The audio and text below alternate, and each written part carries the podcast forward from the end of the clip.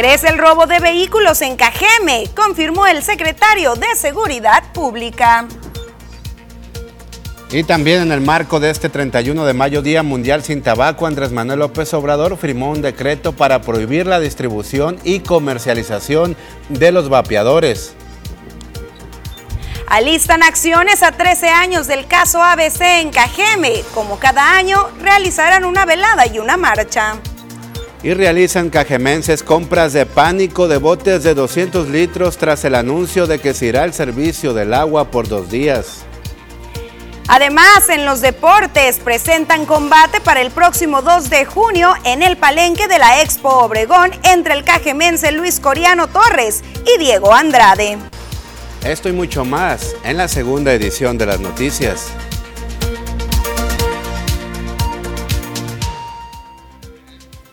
¿Qué tal? Muy buenas tardes. ¿Cómo le va público auditorio de las noticias TVP? Los saluda con gusto Joel Gutiérrez. Qué bueno que nos acompañan esta tarde. Susana Arana, muy buenas tardes. ¿Cómo estás? Buenas tardes, Joel Gutiérrez, y muy buena tarde también a todos en el auditorio. Si están degustando de sus sagrados alimentos, bastante provecho. Los invitamos a que se pongan cómodos en esta hora 30 minutos aproximadamente de bastante información. Ya sabe lo que está sucediendo a nivel local, a nivel estatal, a nivel nacional y a nivel internacional. Aquí tendrás toda esta esta información en vivo desde tu televisor, pero también a través del portal de Facebook Las Noticias TVP. Es importante que usted se comunique con nosotros. Ya conoce la línea de WhatsApp 6442 042120. Nos gusta mucho público que nos haga llegar los videos y las imágenes de las problemáticas que suceden en su colonia, barrio, comunidad. Juntos le vamos a resolver esa problemática y esa denuncia junto a la autoridad. Bueno, también recuerda que más adelante tenemos el Ponle 10, Ponle Dedo, la sección del clima, todos los detalles deportivos. También hay bastante información. Así que comenzamos de una vez. Iniciamos de lleno con las noticias TVP y comentarle que crece el número de robo de vehículos aquí en el municipio de Cajeme. La delincuencia la alza y el robo de vehículos también. El robo de vehículos, incluyendo las motocicletas, han ido a la alza en las últimas semanas en el municipio de Cajeme, confirmó Claudio Cruz Hernández. El secretario de Seguridad Pública de este municipio indicó que aunque muchos de los delitos presentados son reales, otros solo son parte de las estrategias del crimen organizado para reflejar en las estadísticas su control en el municipio. Efectivamente sí, se ha aumentado muy ligeramente. Llevamos un se podría decir un 30% si nosotros comparamos el mes de mayo del año 2021 con el mes de mayo de, este año. Si nosotros comparamos, esto es de, lo que es del periodo del primero de enero al, al día 29 de mayo del 2021 al, al mismo periodo 2022, tenemos una tendencia a la baja de un 13%, dependientemente de que haya pasado o que haya habido algunos repuntes. Eh, tenemos información de que los vehículos muchas veces no significa que sea el, robo para, para la delincuencia, prácticamente crean una inestabilidad y es lo que está creando ahorita la delincuencia. O sea, no lo hacen con el afán de, de utilizarlos, lo hacen con el afán de que haya una estadística en reporte, eso ya lo hemos detectado.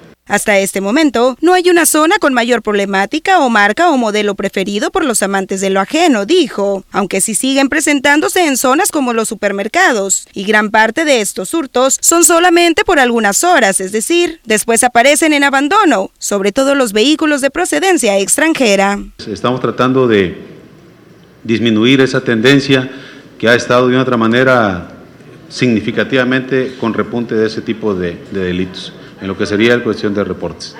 Eh, prácticamente tenemos, eh, se podría decir casi es en toda la ciudad. No hay una zona en específico que diga en, tal punto donde se presentan más.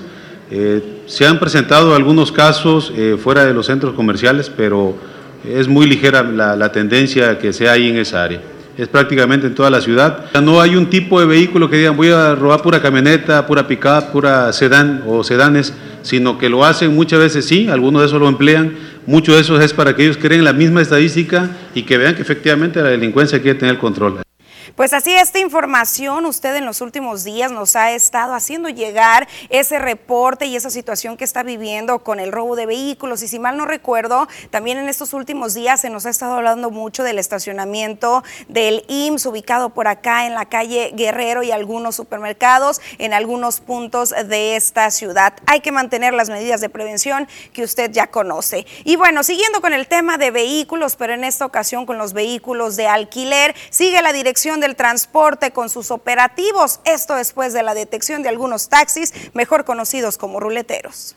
Descontrol, corrupción y varios taxis piratas ruleteros es lo que ha detectado Lirio del Castillo Salazar, directora del transporte en el estado de Sonora a través de los operativos que han estado realizando. En el primer cuadro de Ciudad Obregón, la funcionaria dio a conocer que vendrán más decomisos de vehículos de alquiler ya que varios están operando sin los permisos oficiales, lo que pudiera poner en riesgo la vida de los usuarios.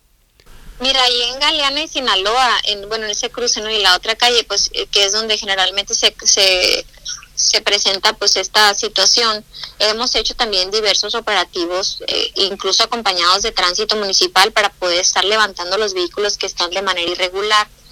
Eh, sí vamos a tener una coordinación, bueno, tenemos una coordinación muy fuerte ahí con las autoridades municipales para poder atender esa situación Dijo que es un tema complicado reestructurar los sitios de los taxis ruleteros, pues se han adueñado de varios puntos, principalmente en la calle Sinaloa y no reelección, así como la Galeana y Zaragoza ya viene, después lanzaremos eh, abiertamente, ahorita lo estamos como terminando de consolidar, un manual de imagen para todos los eh, servicios de, transporte, particularmente el taxi.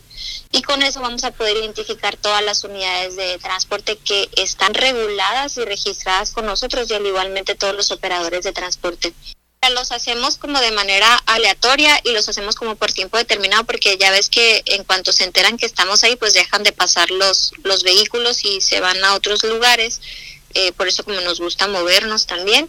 Eh, sí hemos levantado creo que hasta seis vehículos en, en un operativo así corto. Sin duda alguna, urge la mano de la dirección y de las autoridades correspondientes en este tema, pero también es cierto que el uso de los ruleteros o este uso, esta demanda que están teniendo estos taxistas que se mantienen operando de manera ilegal es causa o consecuencia más bien de la falta de unidades en el transporte. La gente no tiene cómo acudir a sus trabajos o a sus actividades diarias. Efectivamente, ya se adueñaron de la vía pública de diferentes puntos, a pesar de que no hay una formalidad por parte de la Dirección del Transporte. Eso sí, beneficia bastante a la población que ocupa ir rápido a sus domicilios, a sus lugares de trabajo y es importante que ya, ya aterrice un buen proyecto para Ciudad Obregón porque se está descontrolando, se está viendo muy mal la localidad del primer cuadro de la ciudad respecto a que estamos invadidos de estos taxistas ruleteros y que en algunas ocasiones han sido escenarios de algunos pleitos entre ellos mismos. Así se encuentra el panorama desgraciadamente en la localidad. Así es, y también hay que mencionar que hasta este momento no se ha presentado un plan, un proyecto en específico para solucionar esta problemática que no solamente está presente en el municipio de Cajeme, también sabemos que en el municipio de Navojoa, en Hermosillo y en otras áreas también tienen problemáticas muy similares en el tema del transporte. Vamos a estar muy al pendiente a ver cuándo Lirio del Castillo directora del transporte, trae un programa emergente para aterrizar y para beneficiar a los usuarios. Es momento de ir a una pausa, regresamos, hay más para usted.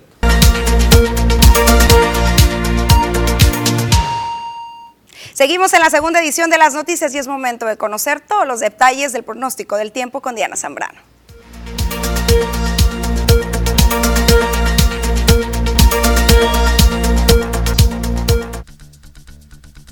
Hola, ¿qué tal y buenas tardes? Gracias por seguir acompañándonos en esta excelente tarde. Nosotros estamos listos con el reporte meteorológico, primeramente para conocer las temperaturas actuales en algunos puntos importantes del país. Y comenzamos como siempre en la frontera en Tijuana. El día de hoy tenemos una condición de cielo que se mantiene despejada con 22 grados. Y en el sector de La Paz se mantiene con 29 grados, Guadalajara con 30. En Acapulco todavía se mantiene nublado con 30 grados y en el sureste de la República Mexicana todavía podemos ver condición de cielo que se mantiene nublada, esto debido todavía a Ágata, la cual el día de hoy ya se encuentra como baja presión remanente, dirigiéndose hacia el noreste de la República Mexicana a una velocidad de 13 kilómetros por hora. Pasamos a conocer las temperaturas actuales aquí en nuestro estado, en Sonora, y qué tenemos para el resto de la semana, comenzando en el sector de Navojoa. Actualmente se mantiene totalmente despejado con 36 grados y mañana miércoles tenemos una máxima que se mantiene en los 37 grados con cielos totalmente despejados. Ya en el sector de Ciudad Obregón, el día de hoy también se mantiene soleado y despejado, al igual que el resto de la semana. Y aquí, ojo, tenemos máxima que llega hasta los 40 grados centígrados para este fin de semana, esto en el sector de Ciudad Obregón. Para Guaymas actualmente se mantiene con 31 grados centígrados. Mañana miércoles tenemos una máxima que llega hasta los 32 grados con cielos totalmente despejados. Ya las mínimas que van a variar entre los 22 y los 25 grados para Guaymas. Ya en el sector de Hermosillo, la capital de Sonora, igual tenemos máximas muy calurosas que se mantienen en los 40 grados centígrados para los próximos días en Hermosillo. Respecto a la fase lunar, mantenemos aún en luna nueva, la salida de la luna a las 6 de la mañana con 9 minutos, la puesta de la luna a las 20 horas con 44 minutos, la salida del sol a las 5 de la mañana con 25 minutos y para finalizar la puesta del sol a las 19 horas con 18 minutos. Hasta aquí el reporte meteorológico, espero que tengan una excelente tarde.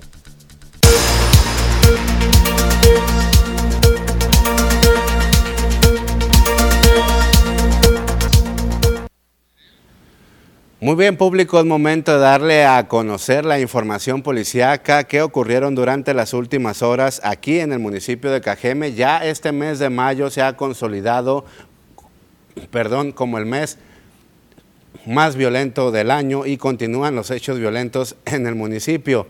Alrededor de las nueve y media horas de este martes se reportó el cuerpo sin vida de una persona del sexo masculino en el interior de un domicilio del fraccionamiento Urbivilla de Ciudad Obregón.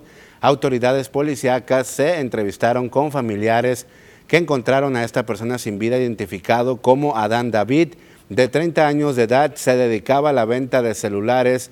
Manifestaron que lo buscaban al ingresar al domicilio y lo encontraron en ese estado. Lamentablemente, de manera extraoficial, trascendió que tenía unos dos días sin vida. Se encontraba sin playera, con un cable en el cuello y golpes en el rostro, huellas de violencia. Y también en la colonia Cortines, la mañana de este martes, un fuerte y aparatoso choque se registró en las calles Tabasco y Boulevard Ramírez.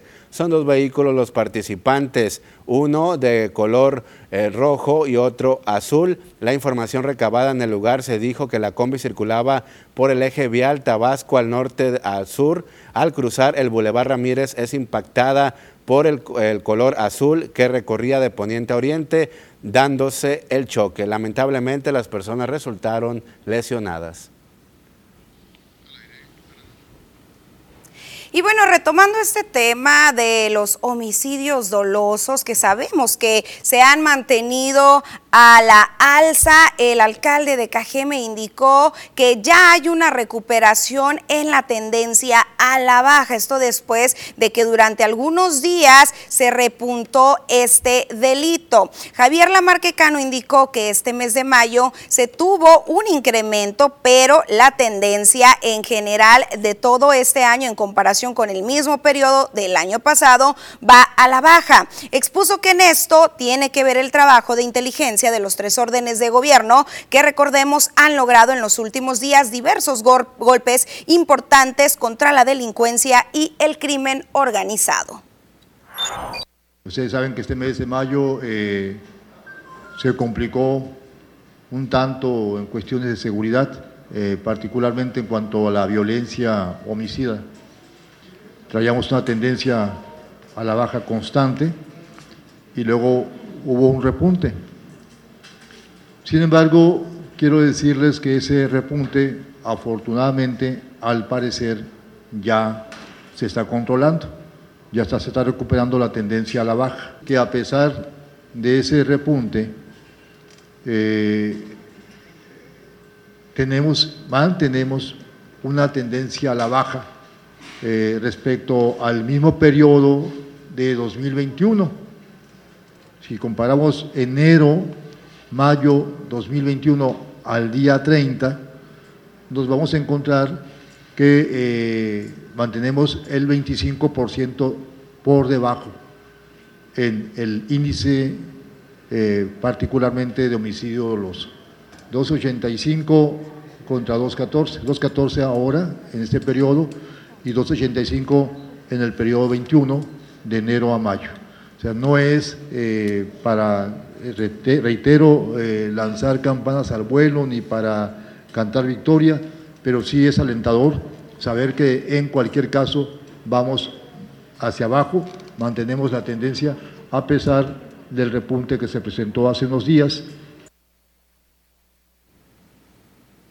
Pues así el panorama, 58 homicidios dolosos son los que se han registrado solamente este mes de mayo. Sí es un número de que duele y es un número, por supuesto, que requiere el trabajo de los tres órdenes de gobierno para reducirlo de manera significativa. Llegó el momento de una pausa comercial.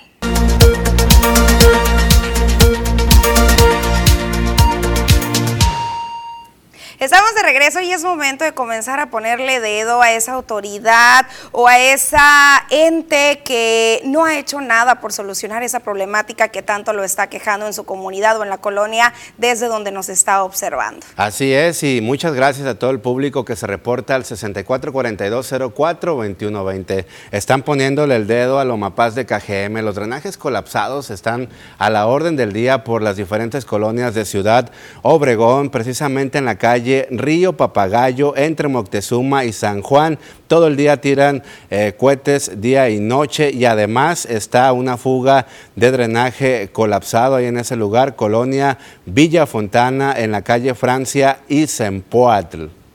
También por acá nos dicen eh, para reportar una lámpara fundida entre Paseo de las Magnolias y Florencia. Urge que arreglen esa lámpara porque en la noche se pone muy oscuro y mucho. Solo urge que haya vigilancia, manden a la Guardia Nacional y ya en diferentes ocasiones nos han enviado esta solicitud. ¿Qué pasa con las autoridades que no han acudido al lugar? También nos dicen de nueva cuenta, buenas tardes, vuelvo a reportar que no han pintado los topes frente a la Cruz Roja, el presidente no puede hacer nada o a quién le compete, claro que sí, un llamado urgente a tránsito municipal y sobre todo al comandante de la Cruz Roja para que gestione esta situación, ya se ha reportado muchísimas veces y puede ocasionar un accidente, sabemos que la Cruz Roja cuando asisten a los llamados salen de inmediato y obviamente pues viene gente transitando por ese lugar para evitar algún accidente, ojalá el día de mañana o esta tarde vaya tránsito municipal.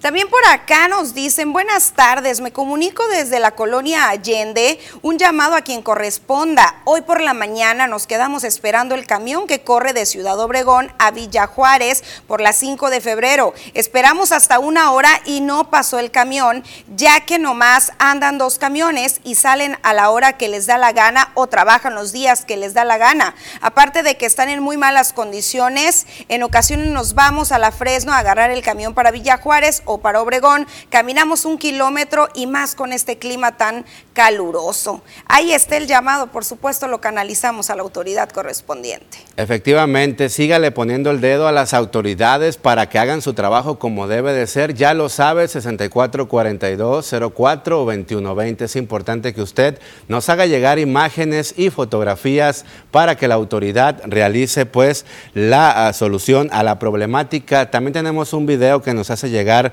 la población. Continúan con el robo de postes de luz por la salida norte de la ciudad, ahora pasando el puente de la colonia Sierra Vista. No hay autoridad que ponga un alto a los ladrones. Esto le venimos presentando desde hace varios meses y sigue eh, la policía municipal y estatal permitiendo que los vándalos, que los cholos se roben estos postes a la orilla de la carretera federal por allá al norte de Ciudad Obregón. No se vale porque este es dinero del pueblo a través de los impuestos, realizan estas mega obras ahí en ese sector y resulta que los vándalos a diestra y siniestra se están robando lo que le pertenece a la población.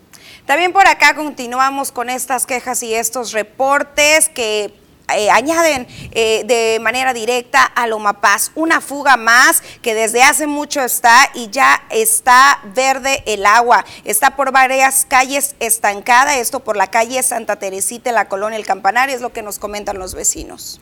También por la calle Bartolomé Delgado del León, entre la calle No Reelección hasta la Francisco Villanueva en la colonia El Campanario, están reportando que está en pésimas condiciones esa vialidad. Ojalá Servicios Públicos se ponga las pilas porque ahí viene la temporada de lluvias. Efectivamente, las lluvias ya están por venir y es importante que se pongan las pilas, que se pongan a trabajar Servicios Públicos, que aceleren este proceso, porque cuando llueve se vuelve a hacer este problema de los taponamientos de los drenajes colapsados y empieza ahí el dolor de cabeza para toda la población cajemense. También por acá, vecinos de la colonia Cajeme ya se están comunicando con nosotros y como en el marco de Ponle el Dedo, nos piden eh, que le eh, pues cuestionemos a las autoridades cuándo van a pavimentar las calles de dicha colonia, puesto que requieren esta mano de tigre urgente.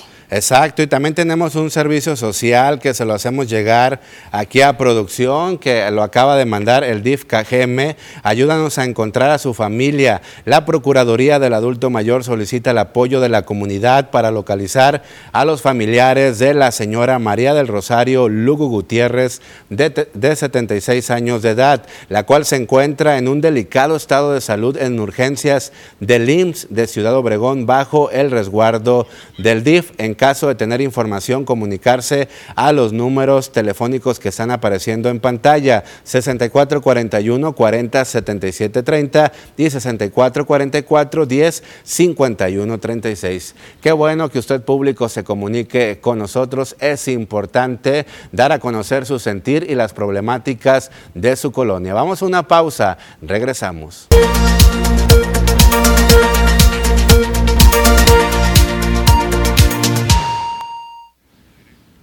Muy bien público, continuamos con más información. Es importante que usted pues escuche muy bien esta noticia. Hay promociones y hay una buena estrategia de cursos y de capacitación para que usted aprenda a dominar el idioma del inglés y para ello los expertos y los mejores es Linguatec, quien se encuentran con nosotros este día. Arturo Fontes, director de Linguatec, Campus Ciudad Obregón. Muy buenas tardes, bienvenido. Hola, hola, muy buenas tardes Joel. Como bien lo comentan, con una propuesta diferente una alternativa que realmente viene dando 18 años eh, ya resultado en, México, 16 ya aquí en, Obregón, y, pues qué más que venir a, a, quitar todas las limitaciones por las cuales las personas ahorita no pueden ser bilingües. Claro, y cuando hablamos de Linguatec, rápidamente la gente sabe que es algo muy bueno y que nos va a beneficiar bastante, sobre todo que hoy en día las nuevas generaciones deben de dominar el inglés porque los trabajos te están pidiendo y solicitando, ahora sí hay que decirlo como una exigencia para poder ingresar a una buena labor, si quieres que realmente te paguen bien. Exactamente, Joel, como bien lo comentas, Linguatec tiene una propuesta de, de curso totalmente diferente a lo convencional. Nosotros en las capacitaciones no manejamos libros, no hay tareas, no hay exámenes, no hay CDs, no hay listas de todo eso tedioso y cansado que vemos desde secundaria, prepa, universidad y no nos da el resultado que nosotros buscamos. Nosotros lo eliminamos completamente. La capacitación acá va a ser totalmente natural.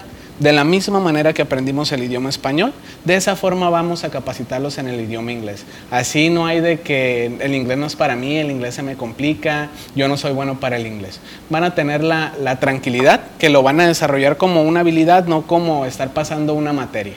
Así como aprendimos a andar en bicicleta, así como aprendimos a nadar, que es algo que aprendemos y ya no se nos olvida, de esa misma manera van a aprender de una manera práctica lo que es el idioma inglés. Claro, excelente. Y hay muchos casos de éxito aquí en el estado de Sonora, sobre todo en Ciudad Obregón. Qué importante que tú nos los digas porque siempre ponemos de pretexto, no, el inglés no es para mí, como lo comentas. Sin embargo, ustedes lo hacen de una manera muy amena, que después se hace una familia muy grande entre los colaboradores y los mismos alumnos. Precisamente, Joel, le podemos presumir que actualmente tenemos colaboración con muchas empresas eh, y la, la colaboración que tenemos es una colaboración bilateral, es decir, les damos beneficios a las personas que estudian o más bien que laboran dentro de esa empresa para poder capacitarse en un idioma con un, con un beneficio económico. Pero también tenemos convenios con algunas empresas que personas que se capacitan con nosotros, que toman el curso en Linguatec, ya salen con un trabajo Eso es lo interesante, eso es lo padre y pues obviamente habla de la calidad del servicio que ofrece Linguatec.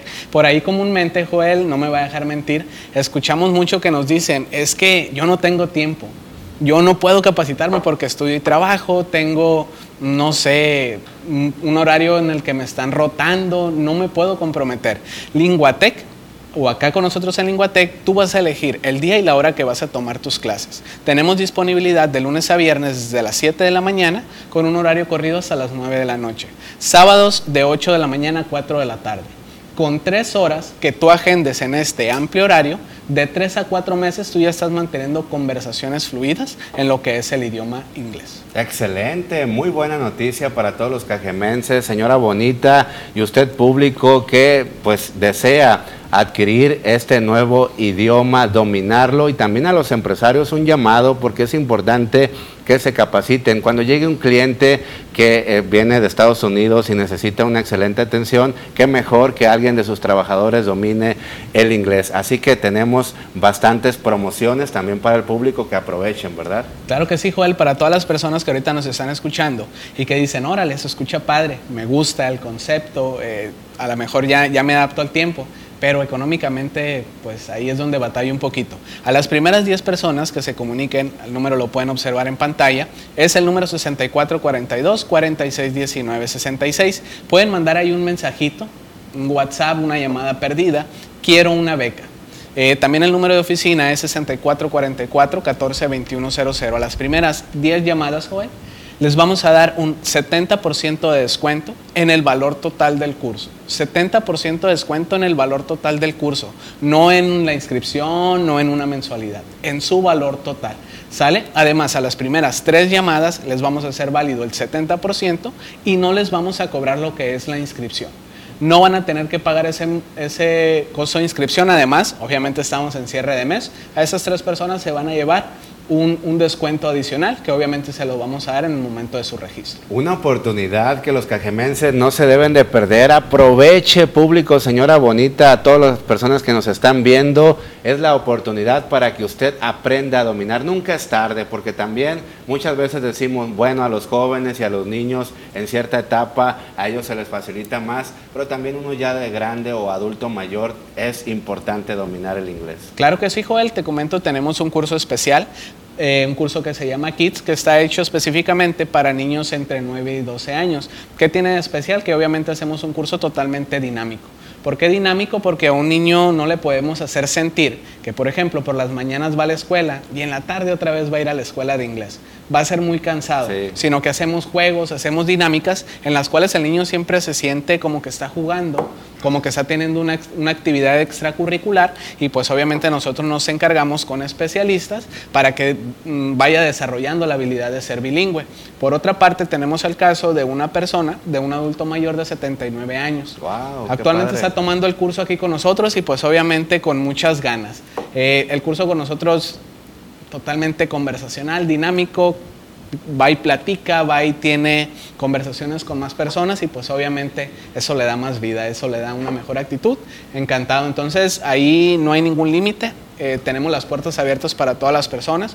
Igual estamos ubicados aquí, eh, Joel, por la calle Miguel Alemán, número 50 Altos, entre Hidalgo y Allende, frente a las hamburguesas de la famosa estrellita. Si ahorita andamos aquí por el centro de la ciudad o más tarde vamos a pasar, nos tienen que decir que nos escucharon aquí en TVP, en las noticias, para poderles hacer eh, válido todos los beneficios, explicarle todos los detalles, aclararles todas las dudas. Me encanta de verdad que Linguatec se preocupe por la población cajemense, brindando a toda esta población. Muchísimas gracias por traernos estas promociones al público, las noticias. Muchas gracias a usted, Joel, y a todos, también a todas las personas. Aprovechen los, eh, los beneficios perdón, y bienvenidos a Linguatec. Excelente, muchísimas gracias al director de campus Ciudad Obregón. Aproveche, señora Bonita y público en general, estas excelentes ofertas y promociones de Linguatec. Vamos a una pausa, regresamos.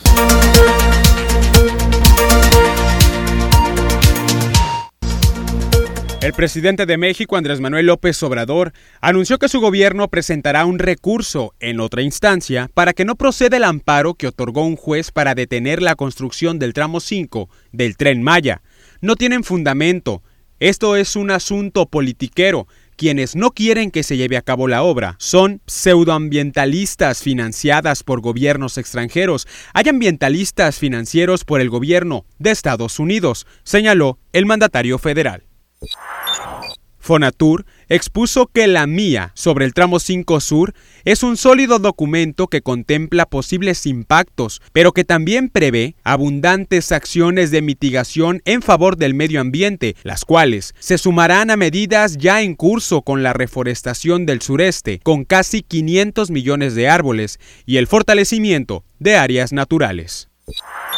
El sitio web en el que se podía validar el código postal relacionado con un RFC, presuntamente con datos del SAT, ya no está disponible, luego de haber popularizado para el comprobante fiscal digital por Internet o factura electrónica versión 4.0. El Servicio de Administración Tributaria exige como requisito que los nombres y el código postal que se capturen coincidan exactamente con el nombre plasmado en la constancia de situación fiscal.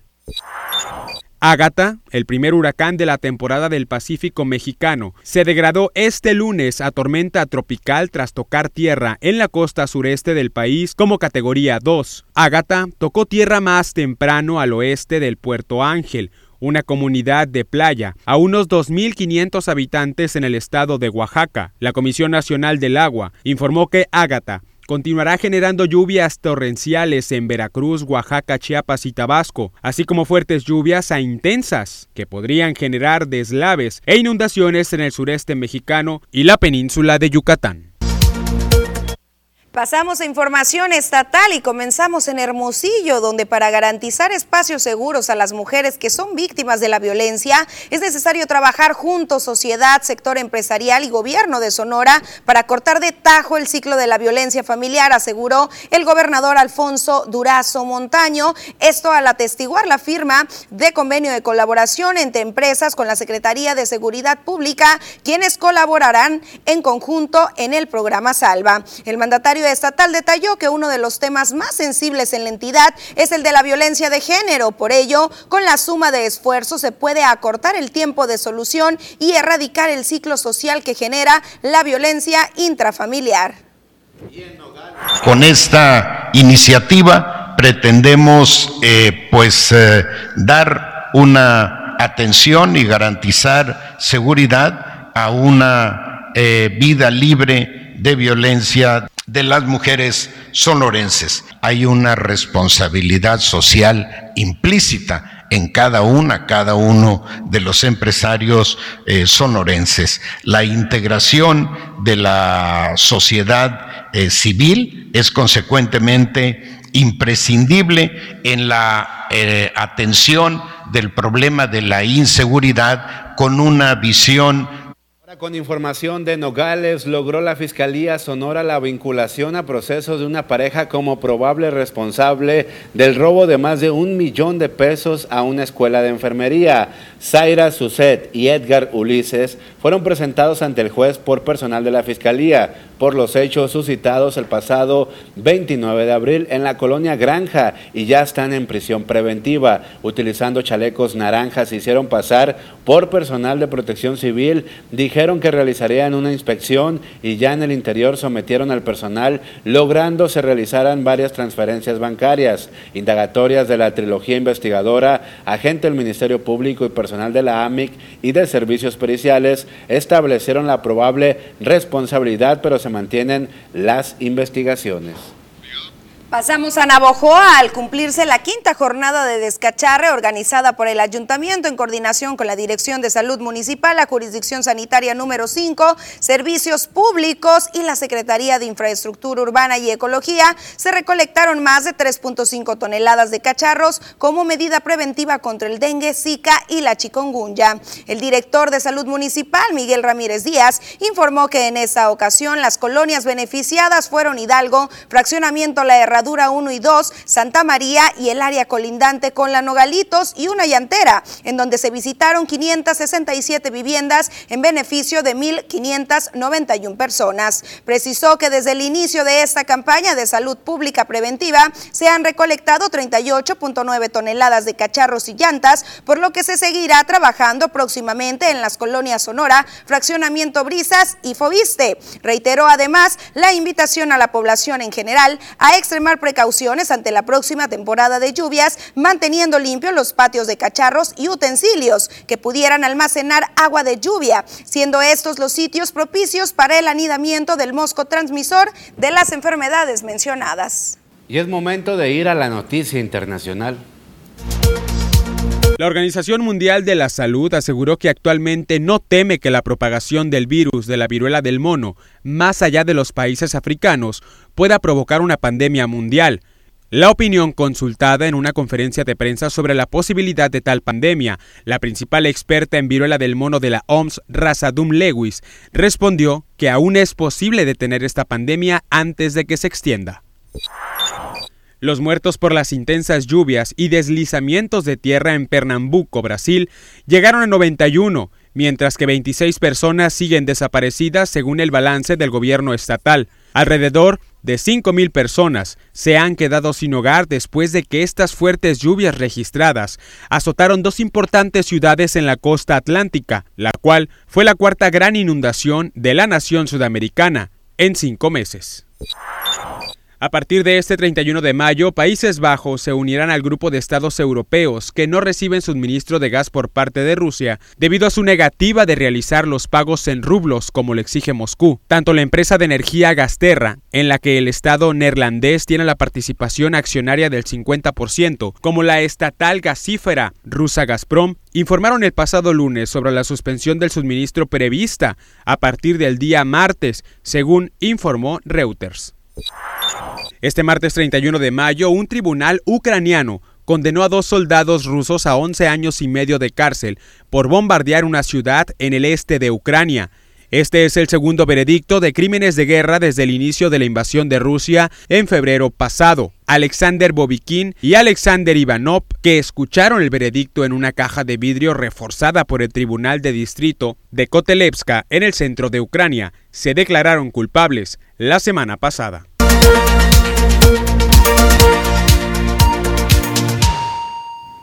Estamos de regreso y el estado de Sonora está de manteles largos y es que en unos cuantos días diversos municipios se van a ahora sí que tirar la casa por la ventana porque será sede este estado de los Juegos Nacionales de la CONADA. Y para que nos brinden todos los detalles tengo en la línea a Erubiel Durazo, quien es el titular de la Comisión del Deporte del estado de Sonora. Muy buenas tardes.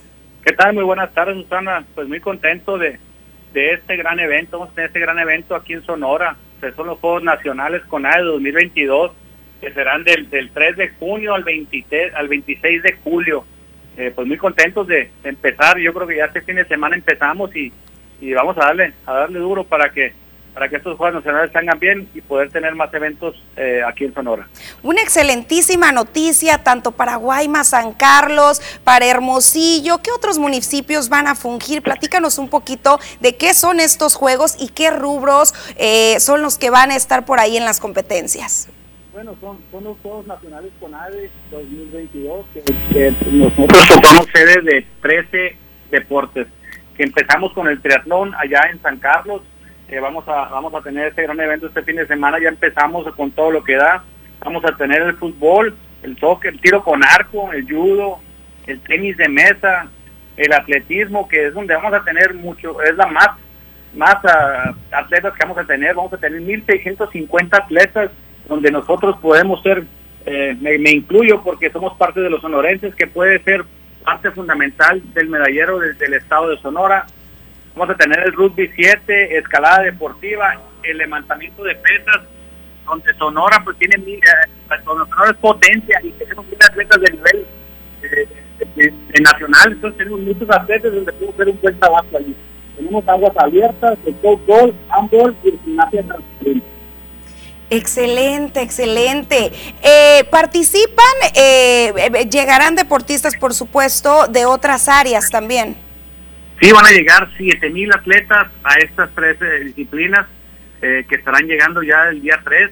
Eh, vamos a tener una derrama económica muy grande aquí en Sonora, en, pues, en Hermosillo, San Carlos, más o menos unas 2.500 habitaciones de cuarto de hotel. Entonces vamos a, a, estar un grande el evento, una derrama económica muy grande, un evento turístico, un evento deportivo eh, que turístico que va a estar a, acorde a, nuestra, ciudad.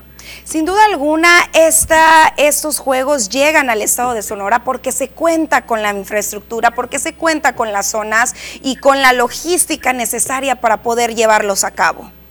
Sí, estos eventos vienen después de 13 años de ausencia. Eh, se logró gestionar este, este gran evento. El gobernador Alfonso Durazo, eh, pues con la, con la directora Ana Gabriela Guevara, que es una sonorense exatleta que estuvo viviendo ahí en el centro de usos múltiples, eh, pues regresa el atletismo, regresa aquí a Sonora y parte fundamental de esto pues es las alianzas que se tienen eh, con el gobierno federal, el gobierno del estado y, el deporte del estado para que para poder realizar estos eventos tan importantes aquí en, Sonora. Excelente. ¿Aún hay convocatoria abierta para si alguien está interesado en sumarse o esta ya cerró? Estos son eventos que se han hecho de acuerdo a los, a los municipales, que se juegan los municipios, estatales, los regionales, los macroregionales, y ya ahorita ya, ya, es la élite de, los nacionales de todo el país lo que va a participar y va a representar a cada estado. Okay. ¿Cuántos sonorenses van a estar representándonos dentro de estos Juegos? Son 1.140 atletas sonorenses que estarán participando en los Juegos Nacionales, tanto como en Sonora o fuera del, del estado, que es la región 1, que es Sonora, Sinaloa y las dos Baja California, Sur y Norte, las que tendrán la sede de este gran evento. Pues sin duda alguna es un número muy, muy positivo que seguramente pondrá en alto el nombre del Estado a nivel nacional e internacional. Así es, sí, que y estamos contentos porque eh, eh, tuvimos un gran evento ahora en, en, los macroregionales donde participaron ocho estados, Sonora se trajo el medallero, el lugar número uno, entonces eh, tenemos oportunidad de bajar ese nivel 14 a nivel nacional que tenemos. Estamos muy por debajo de donde debería estar nuestro estado y esa es una parte importante para nosotros, querer eh, regresar a Sonora en los primeros lugares donde estuvo. Poco a poco, eh, año con año, no de un solo golpe, pero lo vamos a lograr. Excelente, excelente. Por supuesto que sí. También eh, observaba por ahí que vamos a poder estar muy al tanto de estos juegos a través de las redes sociales, a través de algunas transmisiones en vivo y por supuesto vamos a estar más que atentos. Este fin de semana inicia el día 3 de junio, perdón.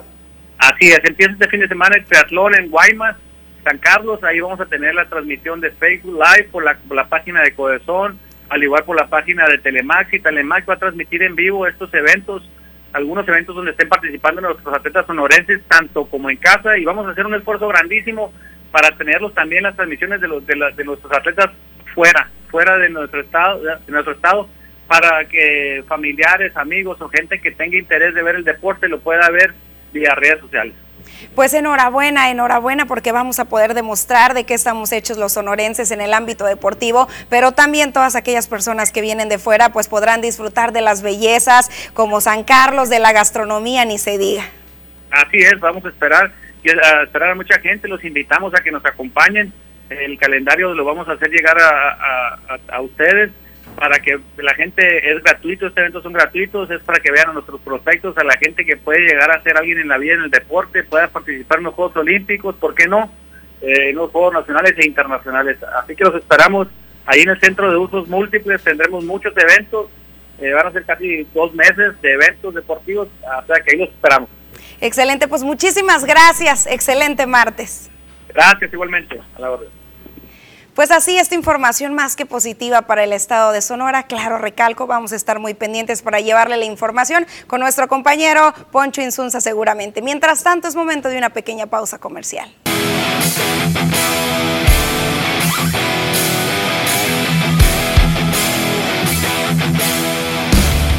Ya lo vio, es momento de conocer todos los detalles del ámbito deportivo de las últimas horas con Poncho Insunza. Muy buenas tardes, Poncho, ¿cómo estás? Varios eventos deportivos que se aproximan en los próximos días. Exactamente, Joel, Susana, muy buenas tardes, un placer saludarles, un placer saludarles, por cierto, también a nuestros amigos televidentes. Efectivamente, se viene la función de box el próximo jueves. Hoy Halcones abren la última serie del rol regular frente a Caballeros de Culiacán en la Arena Itson. Malas noticias en la universidad, quedaron fuera los equipos de softball y fútbol asociación respectivamente. Y bueno, mexicanos en grandes ligas y por supuesto tenemos todos los detalles de la rueda de prensa que se llevó a cabo el día de hoy por la mañana en un reconocido restaurante de Ciudad Obregón, eh, donde presentaron el combate del próximo jueves de Luis el Coreano Torres enfrentando a Diego este, Chávez y también el tema de las declaraciones de ambos eh, peleadores que por supuesto van a ser los protagonistas de este combate el próximo jueves. Así es de que, ¿qué les parece compañeros si empezamos con el tema de los peloteros aztecas en el béisbol de las grandes ligas? Te escuchamos, Poncho. Muchas gracias, Susana. Y bueno, ahí está entonces, vamos con la información. Empezamos con el tema de Ramón Urias. Y es que el día de ayer, qué bárbaro este señor, se voló la barda en Fenway Park. Si tenían la duda si tenía poder o no. Ve nada más dónde conecta la esférica, qué bárbaro. Allá la deposita casi en la avenida Boylston, en Boston, Massachusetts. Y ahí va Ramón Urias con vuelta al cuadro rumbo al dogout con la vuelta triunfal al diamante. Por otra parte, el señor Jesús Cruz está de vuelta con el equipo de los Bravos de Atlanta en las grandes ligas, colgando el cero, ponchando a uno, elevando ahí a los bateadores, haciendo que eleven. Y por supuesto también eso habla del gran dominio que tuvo en esa entrada de tres bateadores sin daño alguno. Ahí está, por otra parte, la asamblea de dueños se llevó a cabo el día de hoy en Guadalajara, Jalisco, en los, lo que es la Liga Mexicana del Pacífico. Y Carlos Manrique dirigió su primera asamblea. Hay que recordar que lo nombraron el nuevo presidente de la Liga Mexicana del Pacífico apenas el pasado mes de abril. Estamos ya al día último de mayo. Y bueno, ahí está dirigiendo su primera asamblea de presidentes. Se, obviamente se tocaron muchísimos temas ah, que se van eh, a desarrollar durante la próxima campaña. Pero bueno, ahí está la primera asamblea dirigida por Carlos Manrique. Más adelante, seguramente por ahí del mes de agosto, se va a dar a conocer el rol regular. Seguramente daremos a conocer también otros cambios de peloteros entre los diferentes aquí, equipos que encabezan lo que es la Liga Mexicana del Pacífico. Continuamos con información. Vamos ahora de nueva cuenta con Sergio Checo Pérez, porque el piloto mexicano sigue dando de qué hablar. Y después de ganar el Gran Premio de Mónaco, más buenas noticias siguen para el mexicano, para el nativo de Guadalajara, Jalisco. Y es que renovó por un par de años más con el equipo de Red Bull en la Fórmula 1. Por supuesto es una gran noticia para el piloto mexicano que busca por supuesto coronarse campeón en la Fórmula 1 en este 2022-2023, pero seguramente vamos a ver esto más adelante. Lo que es un hecho es que es una gran noticia para Sergio Checo Pérez que acaba de ganar el Gran Premio de Mónaco una carrera bastante complicada y que obviamente la dimos a, conocer el día de ayer. Por otra parte, se presentó el combate que ya le comentábamos en la rueda de prensa el día de hoy en un reconocido restaurante de Ciudad Obregón, donde el peleador Luis el coreano Torres y su adversario también Diego Andrade, pues obviamente dieron sus declaraciones, presentaron a los dos peleadores y ahí están, ¿no? Ya listos para que truenen los cueros el próximo jueves en el palenque de la Expo Obregón. Ahí están, por supuesto, otros peleadores que también van a, estar en la función como coestelar y otros eh, combates que se estarán llevando a cabo hasta llegar al combate definitivo que es entre Luis el coreano Torres y por supuesto entre el otro muchacho. Ahí está entonces el resultado de lo que fue la presentación de este combate. Y bueno, ¿qué les parece si escuchamos las declaraciones del coreano Torres y por supuesto de su adversario que bueno, se dijeron de todo, pero uno en cada uno en cada entrevista. Escuchémoslo. Sí, hicimos una preparación muy diferente, estuvimos trabajando los errores que cometimos la pelea pasada para que no nos pase en esta, en esta pelea de campeonato, una preparación muy fuerte, muy diferente a las demás, tratamos de arreglarnos todos nuestros detalles y estamos listos. Claro que sí, estuvimos practicando un poco más la defensa, los golpes que nos entraron. La pelea pasada tratamos de trabajar un poco más nuestra cintura, nuestro movimiento de piernas, nuestros desplazamientos en el ring para para adaptar un poco más mi cuerpo a esos, a esos ritmos de pelea, ¿no? Y trabajamos todos esos errores. estuvimos trabajando como hubo un cambio de rival, estuvimos trabajando un poco más los, los upper, ¿no? no trabajar mucho a la cabeza, estuvimos trabajando upper, ganchos, y si la pelea se da, se va a dar un ritmo de pelea, ¿no? Y estamos listos para Diego Andrade.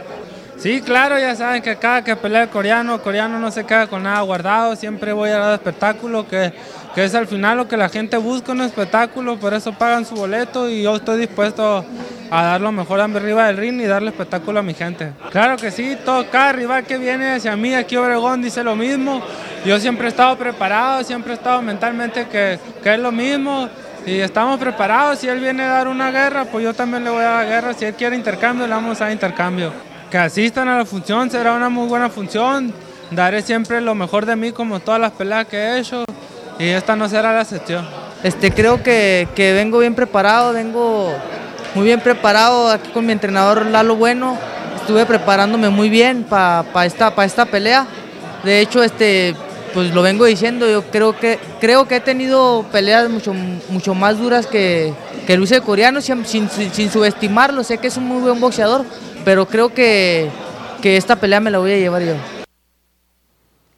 Ahí están las declaraciones del retador que viene de Victoria de Durango y vaya manera de contestarle a las palabras de Luis el Coreano Torres que dice que pues él sale a dar el espectáculo, que cada vez que él sale va por el knockout, que va por la victoria y bueno, él dice que también viene de Durango y que va a llevarse el combate de Ciudad Obregón y por supuesto también ya comentaba también que el tema del retador, ¿no? Dice que el Coreano Torres es un gran peleador, pero que ha peleado sin subestimar al coreano con mejores, así es de que seguramente van a tronar los cueros el próximo jueves en el palenque de la Expo Obregón. Hasta aquí la información, compañeros. Regresamos con ustedes con más información aquí en las noticias. Muchas gracias, Poncho. Vamos a estar al pendiente de esta gran pelea y un saludo a la colonia Cajeme, cuna de grandes deportistas, en este caso el coreano. Mucho éxito, que le vaya muy bien. De ahí también José Pitallito Vega, que por ahí estuvo también en la rueda de prensa de esta función de boxeo. Eh, tuvimos la oportunidad de entrevistarlo. Más adelante en las noticias tendremos todos los detalles el día de mañana con la entrevista con José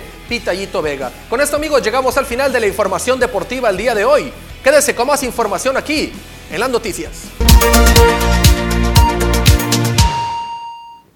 Seguimos con más información y a pocos días de que se cumpla un año más de la tragedia de la guardería ABC en Hermosillo, Sonora, ya se están organizando algunas acciones aquí en el municipio de Cajeme. Con una marcha y la tradicional velada, este 4 y 5 de junio se recordarán a los 49 niños que fallecieron en el incendio de la guardería ABC y al resto de sus víctimas, señaló Rosendo Arrayal Esterán. El activista cajemense y organizador del evento indicó que además, como cada año, se buscará hacer conciencia sobre el tema de la prevención, sobre todo en las autoridades. Se busca pues recordar lo que sucede con, con esta tragedia, lo que pasó y sobre todo reflexionarnos lo que hace falta por, por cambiar, de tener conciencia por lo que una sociedad tiene que exigir de las autoridades. Si recordamos que esto se da en gran parte por una serie de omisiones, descuidos de las autoridades, donde la falta de participación de un buen trabajo en el caso de protección civil de allá de Hermosillo, la falta de supervisión, pues derivó de que este incendio fuera pues más, más letal, ¿no? A 13 años de este hecho, las autoridades deben ejecutar más acciones preventivas, recalcó, para evitar así más muertes inocentes. Expuso que el día 4 de junio a las 21 horas se realizará la vigilia sobre la calle Base y Morelos en la laguna del Nainari y el día 5 de junio se realizará la marcha del Discóbolo al memorial. Por supuesto que vamos a estar pendiente y seguir recordando a estos niños que lamentablemente fallecieron en el incendio de la guardería ABC. Y hablando precisamente de incendio, fíjese que siguen las quemas de gavilla, esta mala práctica en el municipio de Cajeme. Los vecinos que viven cerca de estas parcelas en los asentamientos humanos dicen estar hartos.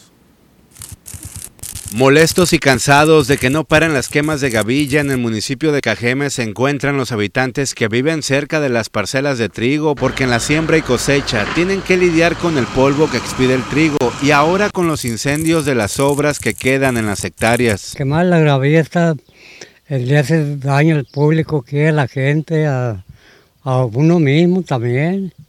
Todo el tiempo, todo el tiempo es el mismo problema de todo eso. Cada año que, cada, cada vez que levantan la cosecha tienen que quemar la, la gravilla y eso está mal. Eh, le pongan empeño, que los obliguen o que los multen de perdida, de, para que a ver si haga, se agarra la onda. No, ¿qué les van a hacer? No, no les da nada. A lo mejor el gobierno le da una mordida y, y, y se queda en paz todo. Recientemente se registró una quema de gavilla en unas hectáreas a unos metros de la colonia Machi López y sus alrededores. Los habitantes claman al gobierno municipal aplicar multas ejemplares. Sí, yo pensaba que iba a llegar hasta acá y es más humo que todo se viene así para acá. Siempre ha sido el mismo problema. Sí, siempre. Y luego el polvaderón aquí, ay, ahora ni la pipa pasa a regar. A mí me hace mal el humo. Eh. Ni modo que Se ha visto mal últimamente con esta quema. Sí, bueno, así. Sorbiendo el humo, cochinero. Por su parte, Juan Carlos Gil Núñez, subdirector de Gestión Ambiental para el Desarrollo Sustentable, informó que las sanciones equivalen a 60 unidades de medida de actualización, es decir, en casi 6 mil pesos por hectárea de cultivo. En este caso, en la colonia Machi López son 8 hectáreas, las que se quemaron y la sanción fue de 60 UMAS.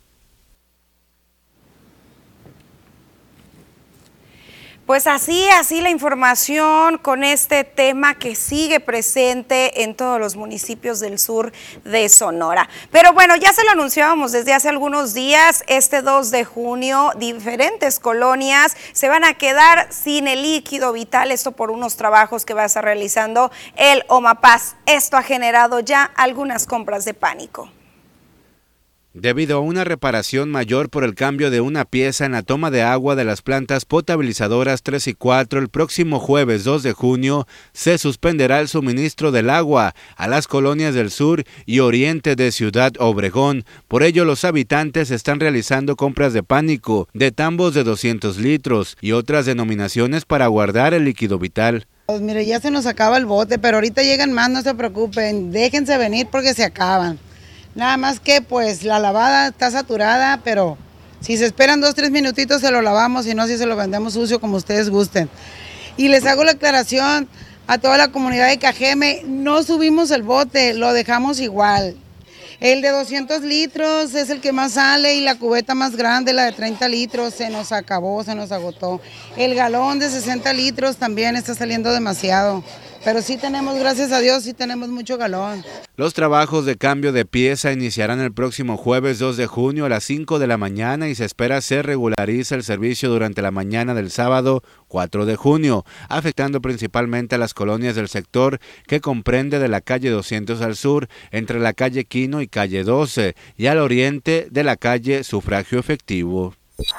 Y hablando precisamente del OMAPAS de Cajeme, en tres líneas se mantiene trabajando de manera principal el OMAPAS. En el tema de la recuperación destacó Luis Castro Acosta, el director general del organismo, recordó que entre estas tres líneas está el gasto corriente de las facturas, la cartera vencida donde se tienen alrededor de 1.600 millones de pesos. Y una tercera línea es la que se está realizando a través de la Aeroagua con los consumos de agua no facturados y con la que se han logrado recaudar ya más de 32 millones de pesos. Detalló que en lo que va del mes de mayo se ha registrado una recuperación de alrededor de 50 millones de pesos, lo que representa una tendencia a la alza, aunque aún hay mucho trabajo por hacer, pues no hay recursos que alcancen. Actualmente tenemos una recuperación con, con el tema de, del concepto Aeroagua, como todos ustedes saben, de alrededor de 32.3 millones de pesos, es lo que se ha venido recaudando en los últimos meses para poder llevar a cabo y asegurar el tema de la operatividad del organismo. Con el tema de, las, de los amparos, pues efectivamente traíamos algunos tres amparos, de los cuales dos ya fueron desistidos por el grupo PepsiCo, el cual se puso a la orden, firmamos un convenio en el cual aportó cierta cantidad y en la cual se comprometió a ser medido los próximos meses. El día miércoles estuvimos reunidos con, parte de su equipo técnico para ver en qué sitios van a ser colocados los medidores y esto por supuesto que emanarán mejores resultados para nosotros. Empresas regionales están en ese en ese estatus. Ahorita, como bien ustedes saben, la empresa regional eh, presentó un amparo, el cual los tribunales dieron a favor de nosotros poder llevar a cabo el acto reclamado. Lo llevamos a cabo, mas sin embargo, a los días la empresa presentó ya lo que es la fianza y se, encuentra en, estos en este momento llevándose a cabo el proceso. Eh, solamente existe un, un amparo y estamos trabajando en ello. Pues ya lo sabe, ya lo sabe, para que estas líneas de acción funcionen hay que ser responsables con nuestro pago del servicio de agua potable. Recordemos que otros servicios, si no los pagamos de manera inmediata, ahora sí que nos los cortan y en el Lomapá sí nos han dado esos eh, tiempos de gracia y es necesario que paguemos para que se vea reflejado en más obras y podamos exigir ahora sí a las autoridades una pronta atención a nuestras problemáticas. Es momento de una pausa comercial.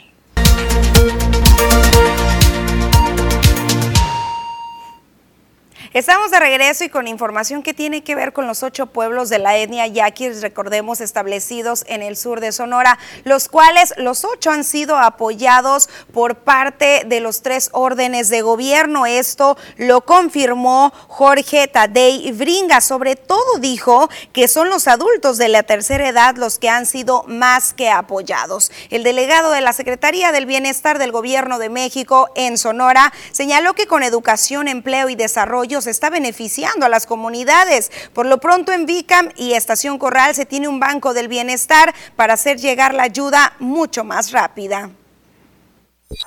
Es un acercamiento pues, con los pueblos originarios y eso es algo muy importante, el rescate que hace este gobierno del cariño y el aprecio a quienes tienen miles de años en estas tierras, tienen una rica cultura y que evidentemente hay que llevarles también parte del desarrollo y el bienestar que se fomenta de este gobierno.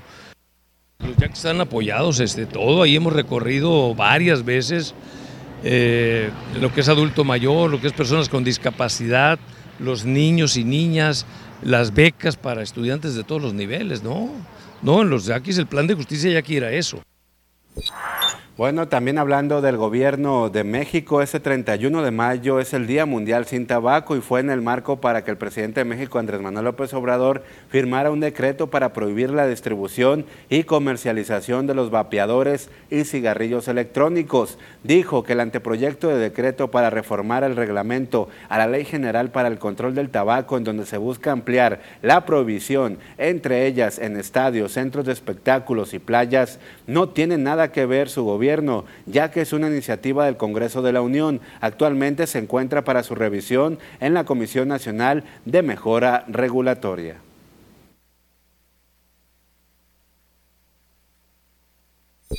Este, eh, echarnos encima, ¿no? A los fumadores. Son de lo más obvio nuestros adversarios. Ternuritas hasta nos ayudan por eso.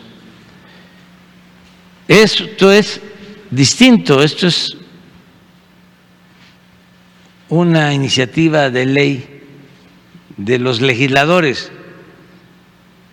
para espacios abiertos.